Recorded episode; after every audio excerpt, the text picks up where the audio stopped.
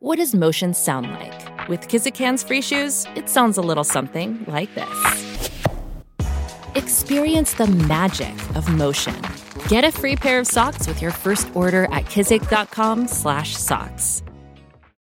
When you need mealtime inspiration, it's worth shopping Kroger, where you'll find over 30,000 mouthwatering choices that excite your inner foodie. And no matter what tasty choice you make, you'll enjoy our everyday low prices, plus extra ways to save, like digital coupons worth over $600 each week. You can also save up to $1 off per gallon at the pump with fuel points. More savings and more inspiring flavors make shopping Kroger worth it every time. Kroger, fresh for everyone. Fuel restrictions apply.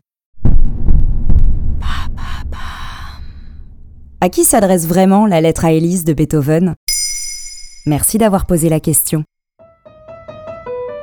La lettre à Élise est une pièce musicale célèbre, composée vers 1810 par Ludwig van Beethoven. Son titre complet est Bagatelle numéro 25 in A minor. Pourtant, il ne la sortira jamais de son vivant et la laissera enfouie dans une liasse de manuscrits.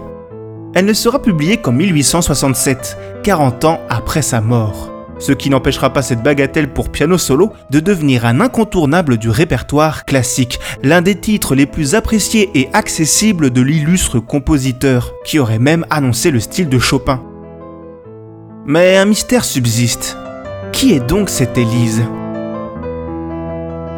Quoi? On ne sait même pas de qui il s'agit? Il n'existe aucune preuve irréfutable prouvant qui est la véritable chanceuse se cachant derrière cette fameuse Élise. Une maîtresse? On connaît les relations compliquées de Beethoven avec la jante féminine, ou peut-être son amie et chanteuse d'opéra Elise Rockel. Cela serait simple et logique. Pour comprendre cette intrigue, il faut revenir sur la découverte de la fameuse partition de la lettre. C'est le musicologue Ludwig Noll qui met la main sur le document. Malheureusement, en mauvais état. La dédicace manuscrite qui accompagne la partition n'est plus très lisible. On distingue seulement le Für pour, en allemand, et les deux dernières lettres, S, E. À partir de ça, Ludwig Noll prend l'initiative de la publier sous le nom de Feur Elise. Bon, eh bien c'est une affaire réglée, non? Élise, c'est la chanteuse d'opéra. Sauf qu'une théorie vient bouleverser cette évidence.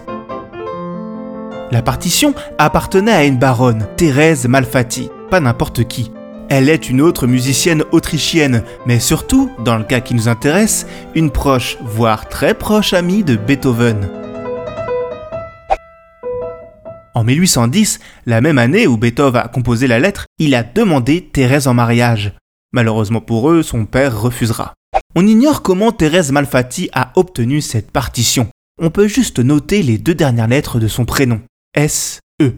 Et si Feur Elise n'était pas en réalité Feur Thérèse? Nous ne le saurons peut-être jamais, car la partition a aujourd'hui disparu. Plus dramatique encore, Thérèse n'a sans doute jamais entendu cette composition. Elle mourra 16 années avant la publication de la lettre. Mais c'est un vrai roman. Et ce n'est pas fini. Il existe deux autres hypothèses moins courues. Une toute bête, Ludwig Noll, celui qui a découvert la partition, l'aurait dédiée à une Élise de son entourage propre, une inconnue. Bon, ça fait moins rêver. Autre théorie, la Thérèse à qui s'adresse la lettre en serait une autre. Thérèse de Brunswick, élève de Beethoven, mais également son amante, de 1806 à 1808 soit quelques années avant l'écriture de la lettre. Un an avant, en 1809, il dédiait d'ailleurs déjà l'un de ses morceaux à Thérèse de Brunswick, sa sonate pour piano numéro 24 en fa dièse majeur opus 78. Ça ne serait pas inconcevable qu'il ait ensuite composé un autre morceau pour elle. Alors, quelle est votre théorie préférée?